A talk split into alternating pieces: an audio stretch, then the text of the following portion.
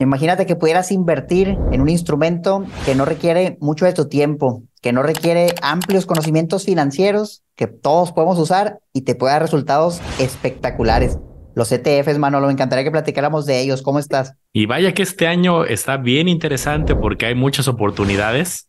Cada año es muy distinto y este en particular hemos visto varios, le voy a llamar de una manera indirecta, serían precios muy descontados comparado como los veíamos el año pasado y eso puede representar alguna oportunidad. Pues hoy alguien que diga, oye, quiero invertir en distintos países, en distintos sectores, en estrategias muy específicas de inversión, lo puede hacer y sin tener mucho tiempo, porque esta es una estrategia, digamos, mucho más fácil que otras que vamos a ver más adelante.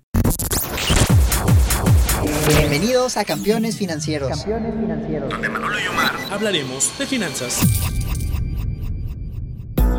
Campeones, estamos muy emocionados de que por fin vamos a tener nuestro primer evento presencial y queremos que seas parte del mismo. Será el sábado 3 de diciembre de 9 de la mañana a 3 de la tarde en el Hotel Galería Plaza Reforma, a 5 minutos del Ángel de la Independencia en Ciudad de México. Hablaremos de manera intermedia y avanzada sobre los siguientes temas, finanzas personales, instrumentos de renta fija, fibras, fintech, ETFs, acciones en la bolsa de valores, estrategias de retiro e impuestos en las inversiones. Te dejamos en la descripción de este video un enlace para que puedas apartar tu lugar. El cupo es limitado, así que apresúrate.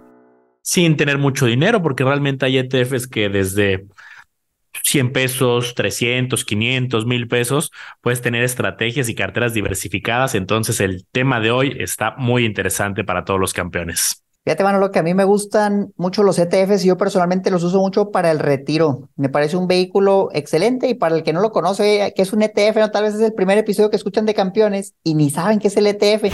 Por sus siglas en inglés, Exchange Traded Fund. En español es algo como un fondo de inversión que cotiza en la bolsa de valores.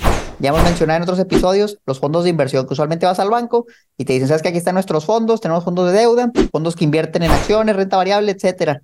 Esos mismos fondos hacen como su versión para la bolsa de valores, donde tú desde la bolsa compras como una acción del ETF y ya también le estás entrando. Entonces en sí también es un fondo de inversión, pero la verdad es que son muy diferentes, Manolo, entre un fondo y un ETF. Muchas veces los fondos son de gestión activa, ¿no? Alguien decide qué comprar, qué vender, es un experto que se dedica a administrar el dinero. La gran mayoría de los ETF son lo contrario, son de gestión pasiva porque replican a índices, índices que ya existen. El gestor solo copia al índice y el resultado que vas a obtener va a ser el mismo que el del índice que estás agarrando. Por ejemplo, hablamos mucho del S&P 500. Yo eso los uso para el retiro, Manolo, y sé que lo compro, sé que el, índice me da un resultado en el promedio largo, espero que bueno, y duermo muy tranquilo sabiendo que me puedo retirar, haciendo que el dinero crezca lentamente en promedio en plazos largos. Ahorita creo que dijiste una palabra clave que la naturaleza más común de este tipo de instrumentos es mediano largo plazo. Ya en otros episodios vimos que si las SOFIPOS, que si los CETES, que si los bancos, estrategias que pueden ser para unos cuantos días, unos cuantos meses, pero luego muchos inversionistas que ya tienen las otras dicen, oye, pues, ¿qué más hago? No todo mi dinero lo quiero tener aquí en disponible. También quiero ver la educación de los hijos, quiero ver mi retiro, quiero ver un negocio en unos años, quiero comprarme una casa.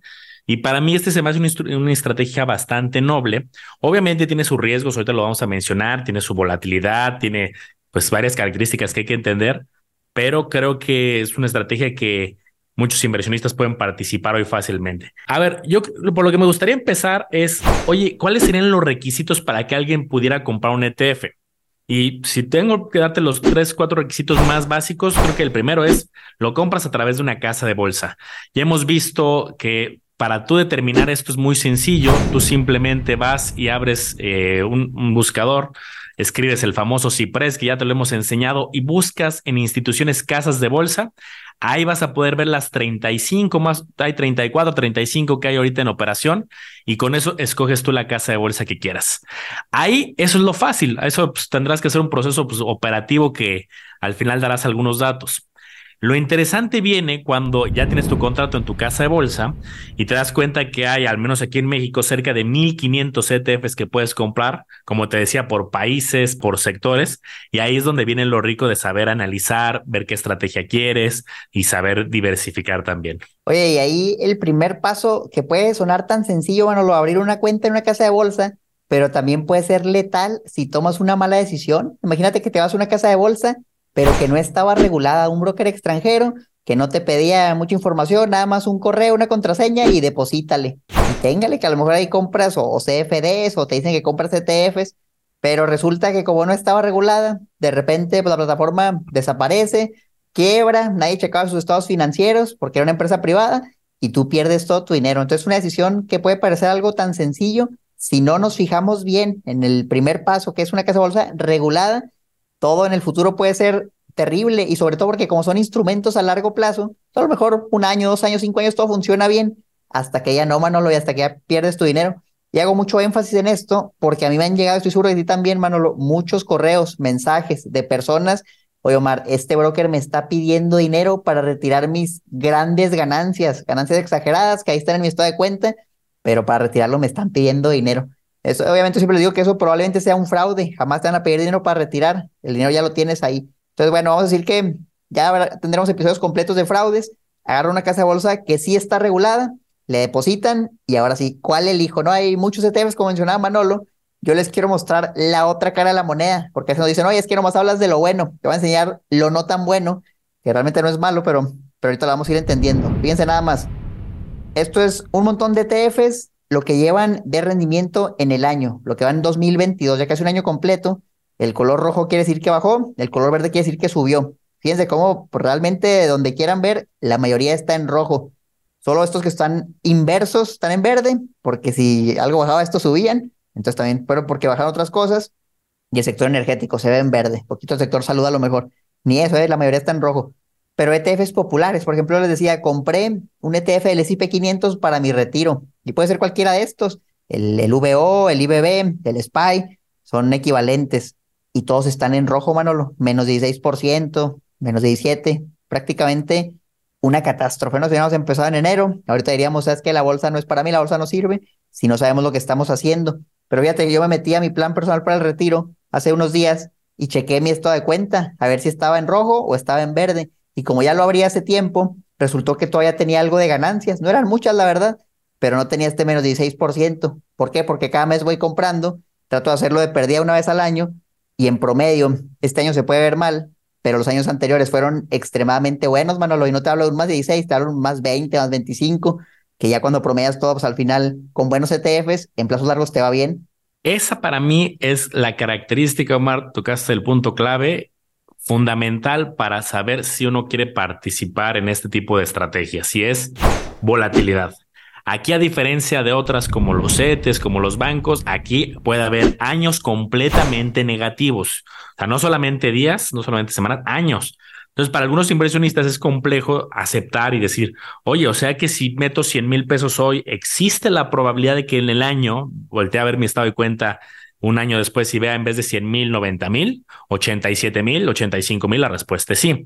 Pero a cambio, ¿qué obtenemos? A cambio obtenemos que es una estrategia que en el largo plazo, algunos que son muy bien diversificados, han tenido rendimientos superiores que todas las otras, que los CETES, que las OFIPOS, que los bancos. Y ahí cuando haces proyecciones en el mediano largo plazo es cuando se ve bastante interesante. Para los que también somos visuales de otro estilo, me, me gusta mucho lo que enseñas ahorita, Omar, de color rojo y color verde. Ahorita para los que nos escuchan en Spotify, voy a poner una gráfica de justo de una de las estrategias que ha sido muy volátil este año, que es invertir en empresas eh, tecnológicas, por ejemplo, que es a través de un ETF que es el tres veces la letra Q, QQQ, que, que es la, principalmente son tecnológicas, aunque hay de otros nichos. Y aquí te pongo pues muchos años de historia. que podemos ver? Que pues a lo largo de muchos años estuvo como creciendo paulatinamente, creciendo poco a poco, algunos años pues a lo mejor bajaba un poquito como 2019.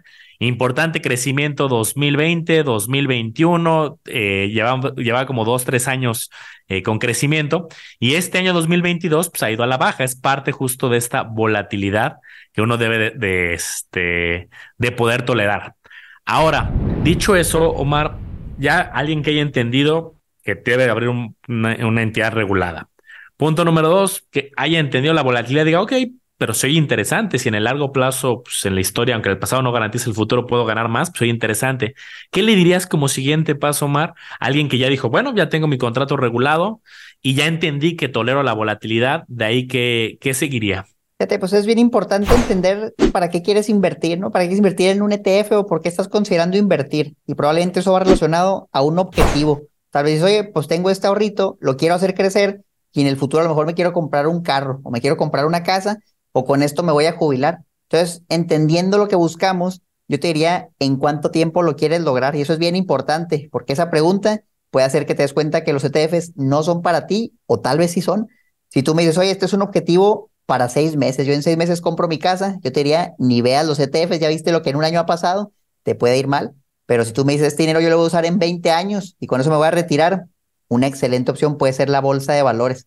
Si tu horizonte de inversión es a plazos, yo te diría mínimo unos cinco años, yo sí voltearía a ver la bolsa. Obviamente, mientras más se acerca el plazo donde vas a usar el dinero, probablemente sacas una parte de ahí, la vas mirando a renta fija, etcétera, pero a largo plazo funciona muy bien. Y ahora, no es lo único, porque es igual a largo plazo, pero ¿cuál de todos los ETFs compro? La verdad es que también hay muchos ETFs que no les va bien y que no les ha ido bien y que probablemente no les va a ir bien, depende de qué compres. Entonces yo parto de los ETFs populares siempre, no que tienen no nomás un sector, sino muchos ETFs que siguen, por ejemplo, la economía de Estados Unidos, los hemos mencionado un sinfín de veces, del S&P 500. ¿Por qué me gusta tanto? Porque estoy invirtiendo en el sector salud, en el sector consumo, en el sector financiero, en empresas tecnológicas. Tengo de todo y pase lo que pase, a menos que se caiga totalmente Estados Unidos, probablemente va a ir progresando con el paso del tiempo y las empresas van a ir creciendo y el valor del ETF va a subir, haciendo que en plazos largos yo tenga una ganancia. ¿Qué evitaría? ETFs, por ejemplo, sintéticos, ETFs apalancados, ETFs que no entiendo, que invierten en sectores que no conozco, porque si bien es cierto que no requieres grandes conocimientos, pues tampoco quiere decir que vas a agarrar nada más aventando dardos a un tablero, ¿no? Tienes que saber de pérdida en qué vas a invertir. Oye, pues es un sector que le es potencial, es un sector, por ejemplo, de autos eléctricos, o estás apostando un sector del petróleo, y algunos dicen, oye, pues es una industria que ha crecido mucho, y otros también dicen, es una industria que luego va a desaparecer. Entonces, entender bien tu objetivo, qué es lo que buscas, y con base a eso ahorita vemos cómo perfilarte para elegir algún ETF específico. Me gustó mucho esta frase que usabas de no, no solamente vas a aventar dardos de forma aleatoria, y para ello esta tabla me gusta mucho, esta que les voy a mostrar a continuación, porque es una tabla para los que nos escuchan solo por audio, donde vienen eh, diferentes eh, índices de muchos países, Estados Unidos, Australia, Bélgica, eh, China, Finlandia, Francia, etcétera. Vienen un, un listado como de 40, 50 países. Y entonces aquí me dice cómo le ha ido a esta estrategia en el último año, en los últimos cinco años y en los últimos diez años. Y entonces justo ahorita lo que decía Omar era bien importante, oye, pues voy a invertir en todos los países, voy a invertir en Brasil, voy a invertir en Finlandia, voy a invertir en Canadá, voy a invertir en Bélgica, lo puedes hacer, sin duda es una estrategia que tú podrías en algún momento dado hacerlo, pero lo que quiero que nos fijemos de esta tabla, y también seré descriptivo, es, por ejemplo, este año, pues muchos tienen rendimientos eh, negativos. Mercado de Estados Unidos, pues cerca del menos 15. Mercado de Bélgica, menos 7. Mercado de eh, Finlandia, menos 8. De Alemania, menos 13.96. Que uno diría, oye, pues que no, la economía alemana es muy sólida. Le digo, este año ha sido retador para varias economías, el acumulado del año y el, y el último año en general. Pero si me voy a la columna de 10 años, prácticamente todos los mercados o la mayoría, salvo aquí hay una excepción, Grecia, todos están en verde. No quiere decir que siempre en 10 años el resultado sea positivo, estos son promedios anuales, pero aún así, en que todos estén en verde, no es lo mismo, por ejemplo, el mercado de Estados Unidos en los últimos 10 años cerca del 13% anual, comparado con el mercado de Colombia el 1.26% anual promedio. Entonces, aquí viene la importancia también de, oye, ¿Puedes invertir por países, por sectores, por tipos de empresa? Sí. ¿Va a ser relativamente fácil? También, operativamente hablando. Pero tú tienes que crear tu estrategia de ¿por qué Colombia? Oye, ¿por qué Finlandia? ¿Por qué Francia? Ah, pues porque me gustan sus empresas, su crecimiento, su, este, su potencial. Fíjate, curiosamente la India tiene un desempeño interesante, eh, Japón, el Estados Unidos, eh, por mencionar algunos ejemplos. Entonces yo creo que ese es el cuarto punto no solamente ya hablamos de la regulación, ya hablamos de las, bueno, la regulación en casa de bolsa. Ahorita Omar eh, habla, yo hablé de la volatilidad, luego Omar hablaba de eh, tener una meta muy clara. Y como cuarto punto yo pondría e, este, tener una estrategia, una tesis de por qué vas a invertir en ese país o por qué vas a invertir en ese sector. Oye, Manolo, ahorita mencionabas algo bien interesante. Voy a invertir en todo, en todos los países. Y déjenme les muestro un ETF que literal tiene todo. Tiene todo. Tú puedes comprar ese ETF y ya no te vas a preocupar de si le da mal a uno, si le da mal a otro, porque vas a tener todo. Y mientras el mundo siga creciendo, en teoría tú también deberías crecer. Este ETF es muy popular, se llama el BT, es de Vanguard, lo pueden buscar y literal tiene todo. Vamos a ver cómo le ha ido. Si alguien dijo, ¿sabes qué? No voy a invertir en ese, no me voy a quebrar la cabeza, es lo único que voy a comprar y sé que va a estar diversificado. Y fíjate, el ETF lo hicieron como por ahí de 2008 y luego pues tuvo mala suerte, ¿no? Porque vino 2008-2009, una caída importante en la bolsa en general. Pero después de ahí siguió creciendo y siguió creciendo. El ETF ahorita vale 88 dólares. Por ejemplo, si alguien hubiera invertido en 2012, estaba en 47. Ahorita vale 88, es casi el doble. Es decir, a lo largo de unos 10 años más o menos, hubieras duplicado tu inversión. Que la verdad digo, pues no está mal, pero ya cuando calculas el rendimiento compuesto, pues que será un 7% a lo mejor anual. Está decente, pero sí se puede mejorar muchísimo. Ahora esto fue alguien que literal no dedicó nada de tiempo, esfuerzo y nada más lo compró y se esperó. Y como pueden ver, tiene su volatilidad, sus altas y bajas, pero es un ETF interesante. Ahora, si te quieres meter más a detalle, yo siento que es donde más oportunidades salen, Manolo, porque ya te puedes ir a sectores que le des potencial o ciertos países que le des más potencial, en vez de nada más invertir en todo, buscando ganar un poquito más de rendimiento, no necesariamente con mayor riesgo. Y para eso se van a encontrar muchos ETFs. Pueden, por ejemplo, usar un screener. Esto es una página que se llama etfdb.com y tiene un filtro. Como hay tantos ETFs, la única manera de encontrarlos va a ser filtrando, filtrando con base a tus objetivos. Entonces, ¿qué es lo que tú buscas? Aquí lo puedes ir poniendo. Por ejemplo, yo quiero un ETF que tenga acciones. Ah, bueno, pues le pongo equity, te lo pueden traducir al español si quieren con el Google Chrome. Yo lo voy a poner así en inglés. Y vamos a decir que es alguien que no se quiere arriesgar, Manolo, no quiere empresas que el día de mañana puede que quiebren, empresas que tienen poquito cotizando en la bolsa, quiero empresas grandotas, empresas muy grandes, me voy a ir con large cap, vamos a decir, puede ser todavía más grande con mega cap, pero quiero large cap. Ya me dice, hay 896 opciones. Bueno, vamos a filtrarlo un poquito más. Quiero empresas a lo mejor que cotizan a un valor razonable, que tienen buenos fundamentales, aunque no crezcan mucho, le pongo value. Y fíjense cómo se va filtrando, se va filtrando, van saliendo más cosas te puedes ir por regiones. Oye, pues yo quiero empresas, pero que nada más estén en Japón. Ya vas filtrando y ahí te la llevas. De hecho, aquí creo que no se actualiza esto, ¿eh? lo tenemos que checarlo, porque debería actualizarse la pantalla, pero ahorita la veo, la veo fija. Así lo pueden usar. Ponen los filtros. Esto les debería ir mostrando ahí está, mira, ya salió. Y van saliendo cada vez menos opciones, como a los filtros que tú pones. Oye, pues a lo mejor era muy poquito de Japón y lo vas actualizando. Y luego, Manolo, agarras nombres de aquí, porque ahora tienes muchas ideas, pero todavía no las has visto a detalle. Y a mí lo que me gusta hacer es compararlo, compararlo. Por ejemplo, está esta otra página aquí mismo, y pueden usar la página que sea, esto la verdad, todo es gratis. A mí me gusta esta. Aquí le puedes escribir nombres de ETFs y te va a hacer una comparación cara a cara de muchas cosas que tenemos que ir viendo en los ETFs. Por ejemplo, aquí le escribí el VO contra el QQQ. Ahorita mencionábamos el S&P 500, que es este, y bueno, lo mencionaba el tecnológico QQQ. Le damos donde dice comparar fíjense qué padre, nos pone cara a cara toda la información. Oye, ¿cuánto cobra de comisión? Dato importante. Punto 20% uno, punto 03% el otro. Y dices, oye, pues está cobrando como 6, 7 veces más comisión, pero pues realmente, ¿qué tanto es? A lo mejor un punto 20 no es mucho. Malo fuera que tú quieras un ETF y te cobre el 2%, el 3%, que no es raro en fondos, Manolo. Hemos visto muchos bancos y la verdad es que no es raro ver un fondo de 2, 3% anual ya ahí hace que la pienses un poquito más. ¿Será que realmente te conviene? ¿Será que los resultados después de la comisión valen la pena? Y así muchas cosas que a lo mejor ahorita vamos a ir viendo más a detalle, pero en general así es como encuentras opciones y luego las vas comparando para que busques el ETF indicado para lo que tú necesitas. Y creo que es un tema que una vez que lo descubres, una vez que lo entiendes y lo estudias, porque obviamente requiere esfuerzo, eh, muchos inversionistas les gusta, le dan seguimiento y terminan eh, adoptándolo como una de las estrategias principales, porque así como Mario ahorita nos enseñaba herramientas y comparadores, hay ETFs tan específicos como uno quiera. Los de países son los que lo son muy generales, como los que ahorita hablábamos, economía de Estados Unidos y Omar empezó a hacer filtros, pero vaya que hay unos muy, muy específicos. Aquí quiero enseñarles, por ejemplo, poniendo un poco mi pantalla.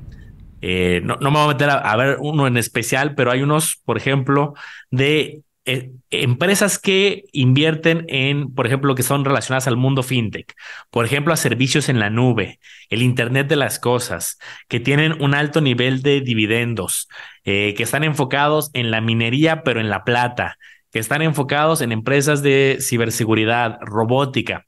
Entonces, aquí a lo mejor alguna vez a ti te pasó por la mente, oye, pues a mí me gusta mucho la biotecnología, por poner un ejemplo, ¿no? A lo mejor por tu trabajo, a lo mejor por eh, lo que estudiaste, pero pues no tengo millones para hoy en día invertir en una de estas estrategias, bueno, pues hay un ETF que obviamente hay que analizarlo, hay que ver qué empresas tiene dentro, como decía Omar, cuál es el costo de que te cobran por administración, ver qué empresa está detrás y hay muchos eh, pasos que hay que hacer, obviamente este simplemente es un eh, capítulo introductorio, pero ya que descubres que ahora sí que cualquier sector, cualquier nicho, cualquier estilo, hay un ETF y si no hay, constantemente están lanzando y creando nuevos ETFs lo cual pues creo que es fabuloso para el pequeño y mediano inversionista que puede diversificar comprando un solo instrumento. Fíjate que son tantas cosas que las tendremos que ver muy a detalle porque sí es importante, si bien no vas a analizar todas las empresas que están en el portafolio del ETF, sí debes conocer por lo menos las primeras posiciones. Y en los ETFs a veces es más difícil, Manolo, saber si lo estás comprando a buen precio o no, porque acuérdense que el resultado de su inversión depende de dos cosas, del precio al que lo compras y del precio al que lo vendes. Entonces, si tú lo compras muy caro, ya a lo mejor tienes poquito margen de que siga subiendo o a lo mejor hasta baja. Si tú lo compras muy barato y es un buen ETF, se supone que se debería recuperar. Conforme se recupere, el precio debería ir subiendo y tú tienes un potencial de ganancia mayor. Entonces en las acciones es más fácil, y fácil digo entre comillas porque no es fácil, pero sí hay ciertos indicadores que tú puedes ver y oye, respecto a sus ganancias, a sus ventas y al precio, yo puedo saber si está más o menos caro, más o menos barato, pero eso es con una empresa, ya cuando tienes 500 empresas en un paquete, oye, pues cuál veo, ¿no? El de la empresa más grande, el de la más chica, el promedio de todas. Entonces se vuelve más complejo. ¿Tú cómo le harías, Manolo? Por ejemplo, para si tú ves un ETF que te gusta, ya lo quieres comprar y ves el precio, pues está en 50 dólares. ¿Me conviene o no me conviene comprarlo? ¿Cómo puedes definir eso? Hay varios indicadores que esto ya hemos medio comentado en otros episodios, pero hay que irnos metiendo poco a poco. Lo vamos a ir haciendo juntos campeones en diferentes episodios. Eh, hay varios indicadores que te pueden dar alguna pista de si el conjunto de las empresas que están allá adentro están, digamos, cotizando un precio alto con respecto a sus ganancias o con respecto a sus ventas, con respecto a algunos datos eh, contables que tienen. Y entonces eso te puede ayudar. Ese es una, como ver indicadores, que hoy no me quiero poner muy técnico, pero si hay, así como está para los que son inversionistas intermedios, el price to earnings, price to sales, price to book value a nivel acción, también podemos hacerlo a nivel conjunto. Ahora, ese es uno. Dos, muchas veces los ETFs, aunque tengan 50, 100, 200 empresas dentro, las principales 10 tienen un peso importante. Entonces, si bien a lo no te vas a poner a analizar las 500 o las 200 o las 100, sí vale la pena echarle un ojito a las principales. Por ejemplo, ¿qué tal si la que es la principal empresa no es una que sea de tu agrado y representa quizá el, no sé, el 8 o 10% de todo el ETF a pesar de que tiene 200? Entonces, yo lo haría como a dos niveles. Primero, verlo a nivel general a ver, bueno, vería la historia de cómo ir cotizando, vería algunos de los indicadores intermedios que ahorita comenté.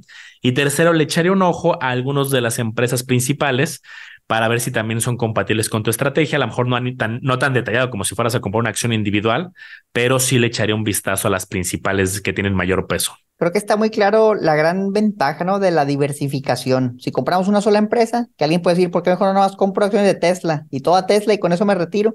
El riesgo es muy alto y si te llegas a equivocar, puede que termines perdiendo dinero. Pero si tú compras un ETF o varios ETFs que están bien diversificados, ya el riesgo baja y si a una empresa le va mal, que sí va a pasar, le va a ir mal a alguna de las que tienes, en promedio, a otra les va a ir bien y esperemos en el plazo largo te vaya bien a ti también. Entonces, por eso a mí me gustan tanto los ETF, requieren menos conocimiento, siento que tienen un riesgo más bajo al estar más diversificados, depende obviamente de cuál compres, que por lo menos comprar acciones individuales, que ahí tiene sus pros y sus contras, ¿no? Porque tu rendimiento va a ser más promedio también de todas las empresas que tengas no tan bueno. Si a lo mejor nada más compras una empresa y esa era la buena, pues puedes ganar más, pero te estás arriesgando más. Y algo que creo que vale la pena mencionar, Manolo, es también el tema fiscal, el tema de los impuestos, que siempre nos dicen, oye, ¿qué onda con los impuestos? Y la verdad es que la bolsa de valores, la hemos mencionado muchas veces en este podcast, tiene beneficios enormes que realmente nosotros, por tener un ingreso, por nuestro empleo, por nuestro negocio, la verdad es que pagamos un buen de impuestos, Manolo, hasta 30, 35%, nada más del ISR, ni se diga el IVA cuando compras algo. Pero ¿qué crees? Mira, en las inversiones de entrada no hay IVA. No se paga el IVA por comprar una acción y venderla.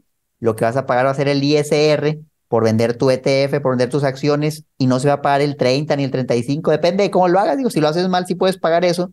Pero si lo haces bien, puedes pagar a lo mejor el 10% sobre tu ganancia. Si no tienes ganancia, pues no pagas nada y todavía le restas la inflación. Para que, oye, pues gané el 10, pero la inflación fue el del 10, realmente no gané nada. Aquí sí te lo perdonan. Entonces yo cuando me di cuenta de eso, Manolo, por eso me interesó tanto la bolsa de valores, porque vi, y antes no se pagaba impuestos, esto es reciente, antes hace unos 20 años no se pagaban nada impuestos sobre la ganancia, imagínate, encontré un vehículo que nos ayuda a generar patrimonio a largo plazo, pagando bien poquito impuesto legalmente. ¿Eso en dónde lo encuentras? Pues aquí, en la bolsa de valores, y los ETFs por eso me gustan tanto. Y, aparte de eso, que es un gran beneficio, eh, que no da tanta carga operativa, sobre todo para el pequeño inversionista que no tiene a lo mejor un, contador todos los meses que le está haciendo sus, eh, un seguimiento muy especializado, que eso algunas personas lo requieren. Aquí simplemente declaración una vez al año, presentas tu declaración anual y con eso ahí se hace como el resumen de todo lo que haya pasado el año, el año anterior. Es decir, si alguien empieza a invertir en 2023, empieza el primero de enero y empieza a comprar, empieza a tener ganancias, vende algunos, compra, compra, otros ETFs, se tiene que preocupar por presentar la declaración hasta abril del 2024.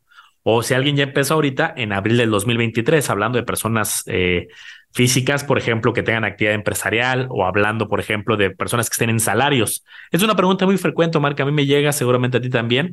Oye, yo tengo mi empleo, eh, tengo un trabajo estable, trabajo para X empresa, ¿puedo invertir en ETFs? La respuesta es sí, puedes tener los dos, simplemente tendrás que presentar tu declaración anual. Ya cada quien debe ser también consulte con su contador de confianza si puede o no puede, pero les digo de avanzada, si tienes el esquema de actividad empresarial o tienes el esquema de salarios, si es compatible con eh, sumar el tema de, la bolsa para con ETFs entonces tiene una inversión con baja carga fiscal, baja carga operativa en el tema de los impuestos, rendimientos, así que ¿cuánto se puede ganar? A lo mejor no lo mencionamos, oye Mar, pero dime cuánto puedo ganar. La respuesta es que el rendimiento puede ser infinito, no hay un tope. Puede que te vaya bien y a lo mejor ganas el 20%, el 10%, el 5%, pero puede que compres un ETF que en un año creció el 40, el 50, todo depende de qué compres. Lo que te quiero decir es que no hay un límite, no porque ganaste el 10, hasta ahí llega, ya no ganas más pero lo que puedes perder es simplemente lo que tú inviertas. Entonces, si tú inviertes mil pesos y pierdes todo, pues pierdes mil pesos, pero esos mil en plazos largos se pueden transformar en dos mil, en cinco mil, en diez mil.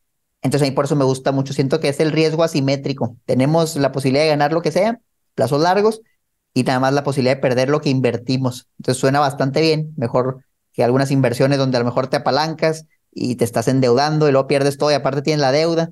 Aquí a menos que te endeudes, que pues no te recomendamos hacer eso, no corres el riesgo de perder más dinero de lo que tú inviertas. Me gustan mucho los ETFs, los uso en cuentas también para el retiro, esa es otra. Si todavía no conoces beneficios para el retiro, y eso tenemos otros episodios, ahí mismo puedes comprar ETFs también. Y aparte de todo lo que te decíamos, a lo mejor te regresan impuestos, a lo mejor lo retiras libre de impuestos y todavía le agregas más beneficios. De por sí es un instrumento muy bueno y todavía lo puedes optimizar un poquito más en planes para el retiro. Yo sí creo, lo que la gran mayoría de las personas deberían entender los ETFs, conocerlos y usarlos para algún objetivo a largo plazo, porque es bien difícil, la verdad, encontrar un instrumento tan bueno, con tantas ventajas, y a lo mejor luego nos lo quitan, o sea, esperemos y no le suban al tema de los impuestos, pero mientras dure yo les diría aprovechenlo. Yo creo que va a durar algunos, algunos añitos porque pues, falta mucho camino por recorrer de inversionistas en, en este tipo de instrumentos en México. Y todavía, fíjense, en caso de tener una pérdida, eso lo hemos comentado poco, pero lo hemos dicho algunas veces porque se me hace una joya. Oye, no salió como esperaba la inversión. Eh, por ejemplo, si tú inviertes en, no sé, ¿no? En un negocio y no sale como esperabas, pues a lo mejor rematas, ¿no? Las cosas, los activos que tengas o ves como algún proceso de salida. Aquí si una estrategia no funcionó, oye, es que tengo cinco ETFs, uno de salud, uno de tecnología, uno de la economía de Estados Unidos, uno de la economía mexicana y uno de algún otro sector que a ti, que a alguien le guste, el sector consumo, el consumo de lujo, etcétera. Y uno no, no salió como esperabas y ya no quieres estar dentro y tienes alguna pérdida, alguna minusvalía y ejecutas esa pérdida, esa pérdida te puede servir para netear ganancias de las próximas, eh, cuando represente las próximas declaraciones y de, incluso hasta de los próximos 10 años. Entonces, pues es como un tema que fiscalmente y todo legal, obviamente hay que tener algún contador que te ayude para esto, pero pues ahora sí que hay ventajas por muchos lados y está pues muy interesante toda la estrategia integral que puedes hacer. Obviamente la idea es que pues tú inviertas en estrategias que les ves potencial. Incluso yo cuando bajan como este año, en lugar de espantar mi vender, ¿qué hago? Pues compro más porque son estrategias que a mí me gustan y que le veo potencial, quizá en 5, 8, 10 años, dependiendo el ETF o hasta mi retiro. Pues yo en este momento, ¿qué estoy haciendo, Mar? de los ETFs que tengo, estoy incrementando mi exposición a ellos, porque si los compraba inclusive en 2021, 2020, que estaban todavía mucho más caros, pues yo la, si la estrategia me sigue gustando, pues ahorita que está eh, caído ahí un reversa, una reversa, lo sigo eh, sigo aumentando mi exposición. No, la verdad es que yo también, y de hecho, justamente creo que fue ayer, hice una aportación fuerte a mi plan personal para el retiro, para topar las aportaciones que puedo hacer este año en un ETF justamente. Yo estaba bien emocionado porque veía que lo estaba comprando mucho más barato de lo que estaba, por ejemplo, a inicios del año. Dije, qué padre. Sin embargo, mes por mes lo voy haciendo, pero ahora sí acabé con lo que pude y, y ahí quedó. Es una mentalidad que con el paso del tiempo se te va haciendo y vean, ahorita les mostramos el mapa en rojo. Todos esos lo pueden ver como posibles descuentos porque ustedes apenas le van a entrar. Ya esa pérdida a lo mejor no les tocó, o si ya les tocó, bueno, pues pueden aprovechar comprarlo más barato, promediar sus costos abajo, así abajo se van recuperando. Manolo, algo que creo que no mencionamos y también es bien importante, el tema de la liquidez. Si tú inviertes, por ejemplo, en un bien inmueble, compras un bien inmueble y dices, oye, pero esto es más seguro, mira, esto no va a bajar de valor, esto me va a dar un flujo, pero luego necesitas el dinero. Híjole, ¿sabes qué? Me salió una emergencia o ahora voy a poner un negocio y déjame lo vendo. Lo vendo y pago el 5% de comisión y se tarda un año y medio en venderse. O sea, no ya ni el negocio va a existir. Pero aquí es bien diferente, Manolo, si tú llegas a necesitar el dinero, porque si bien hablamos de inversiones a largo plazo, no estás obligado, por lo menos en la inversión tradicional en una casa de bolsa, no estás obligado a dejar el dinero ahí. Tú lo puedes retirar cuando quieras porque es tuyo. Vendes tus títulos Obviamente tiene que haber alguien detrás que te los compre, que si compras ETFs líquidos, que es algo a lo mejor que hay que analizar más a detalle también, lo que vas a comprar, hay alguien que te lo quiera vender en grandes cantidades o no, alguien que te lo quiera comprar, porque si compras algo que es difícil de comprar, el día que lo quieras vender, probablemente tampoco lo puedas vender y ahí si consuma grandes puede ser un problema, no, nadie me lo quiere comprar, lo tengo que rematar y sale peor. Pero en instrumentos populares, la verdad es que puedes mover sumas grandes, Manolo, para una persona promedio y sin problema, entras y sales lo vendes dos, tres días hábiles en lo que se asientan los fondos y lo retiras a tu cuenta bancaria. Tan fácil como eso. La comisión, sí, pues te pueden cobrar, ¿qué te gustó? Un punto 25% masiva por cada compra y venta. La verdad es que ya no es mucho, son comisiones bajitas, que si nada vas a comprar una vez y no lo vas a vender en un futuro, pues ni cuenta te vas a dar de eso. Pero creo que la liquidez, Manuel, es una ventaja muy importante respecto, por ejemplo, un pagaré bancario. Sí, es muy seguro y todo, pero lo puse a dos años y no me dan el dinero en dos años y si lo necesito antes ya valí. Aquí tienes la opción de retirarlo si lo necesitas, aunque no sea lo ideal. Sí, prácticamente hay que esperar 48 horas una vez que alguien te realiza la, la operación de compraventa. Hoy yo tenía ahorita 50 mil pesos, ya crecieron a 60 mil, los quiero vender. Le doy vender a un precio estratégico para tener esa ganancia. Si alguien me los compra, 48 horas después yo ya los puedo retirar a mi cuenta bancaria. Entonces, pues prácticamente, obviamente, hay Creo que en el camino es fácil, todo lo que estamos platicando no, no los queremos abrumar, es, es introductorio esto. Si hay trucos, obviamente, desde, desde cómo vender, desde cómo poner una orden de compra y venta, los distintos tipos de órdenes, eh, eh meterte a detalle, analizar los ETFs. Sí, es un pequeño mundo, si hay que estudiar, insisto, como todo lo que hemos visto, pero lo que van a invertir de tiempo de aprendizaje y a cambio lo que van a obtener de posibilidades, creo que es de las estrategias que yo, si alguien me preguntaría intermedias, a las cuales yo le diría a alguien, échale un ojito. Porque luego, por ejemplo, oye, quiero volverme un especialista en bienes raíces. Pues a lo mejor es esto una, incluso es una profesión, ¿no? Que convertirte en un profesional inmobiliario, pues hay que saber muchísimas cosas legales y meterte a mucho detalle. Que si ese es tu camino está bien, pero este con que te metas un rato, le des una buena estudiada, eh, aprendas a analizar uno con mucho detalle, ya cuando analizas el segundo, el tercero, el quinto, vas a ver que es un proceso ya prácticamente repetitivo y puedes volverte más especialista. Sí, se vuelve muy redundante. Tan solo en este podcast, pues yo creo que hemos analizado de perdida cientos de ETFs, sin contar nuestros videos y nuestras inversiones personales, y el proceso se, vuelve muy sistemático. Entonces yo esto lo veo como algo adicional a tu actividad principal. No es como que voy a dejar mi trabajo y me voy a dedicar a comprar ETFs oye, voy a poner un negocio de compra de ETFs. No, más bien es como que mantengo mi empleo, tengo mi negocio y aparte invierto y ese dinero que me va quedando ahí, en vez de guardarlo en el banco y no hacer nada con él, lo pongo a trabajar en muchas opciones. Dentro de ellas están los ETFs. Yo sí los invito a que se capaciten sobre estos temas porque es algo que todos lo pueden usar. O realmente es muy accesible, desde montos bajos, que te puede dar resultados muy buenos. Pero bueno, Manolo, si alguien quiere aprender más de esos trucos que mencionas, que sí son muchos trucos, ¿cómo lo podrían hacer? Les tenemos una sorpresa que ya algunos de ustedes ya se la saben, algunos ya están apuntados inclusive, pero si tú aún no estás en muy buen momento porque justo Mucho nos lo pidieron y por fin lo estamos lanzando. El evento de campeones financieros, pero en su versión presencial.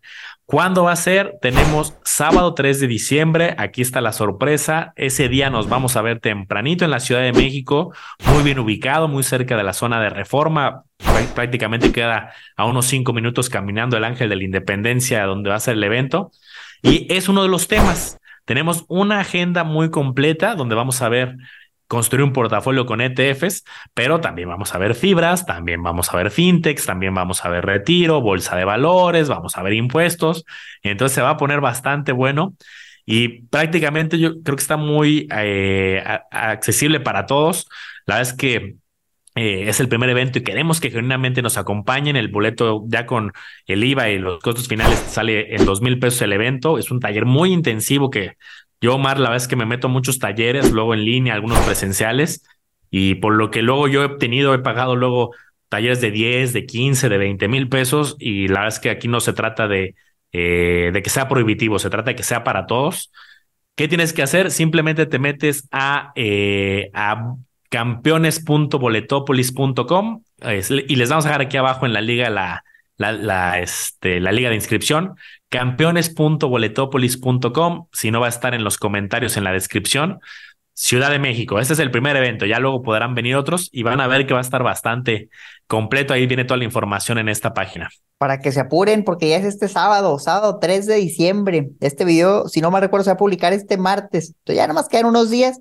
Si no lo compras ahorita, a lo mejor ya ni boletos va a haber. Acuérdate, es un hotel, el cupo es limitado y si se acaban, pues ya no podemos aceptar a más personas, no nos dejan. Entonces aprovecha y agarra tu boleto.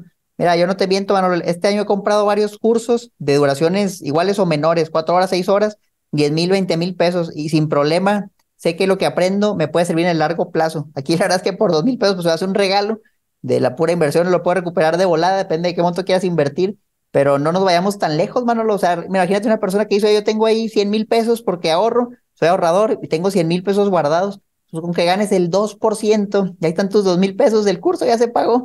Y créeme que el 2% en todo lo que vamos a ver es muy, muy sencillo de obtener, así que en cualquier momento y hasta con bajo riesgo. Obviamente hay cosas con más riesgo. Pero bueno, anímense, ahí los vemos. Nos encantaría poder conocerlos en persona y esperemos si les gusta, luego hagamos eventos en otros lados, pero por pronto solo es ahí, Ciudad de México, sábado 3 de diciembre. Compren su boleto, ahí está la liga. Nos vemos en el evento y nos vemos en el próximo episodio. Hasta la próxima.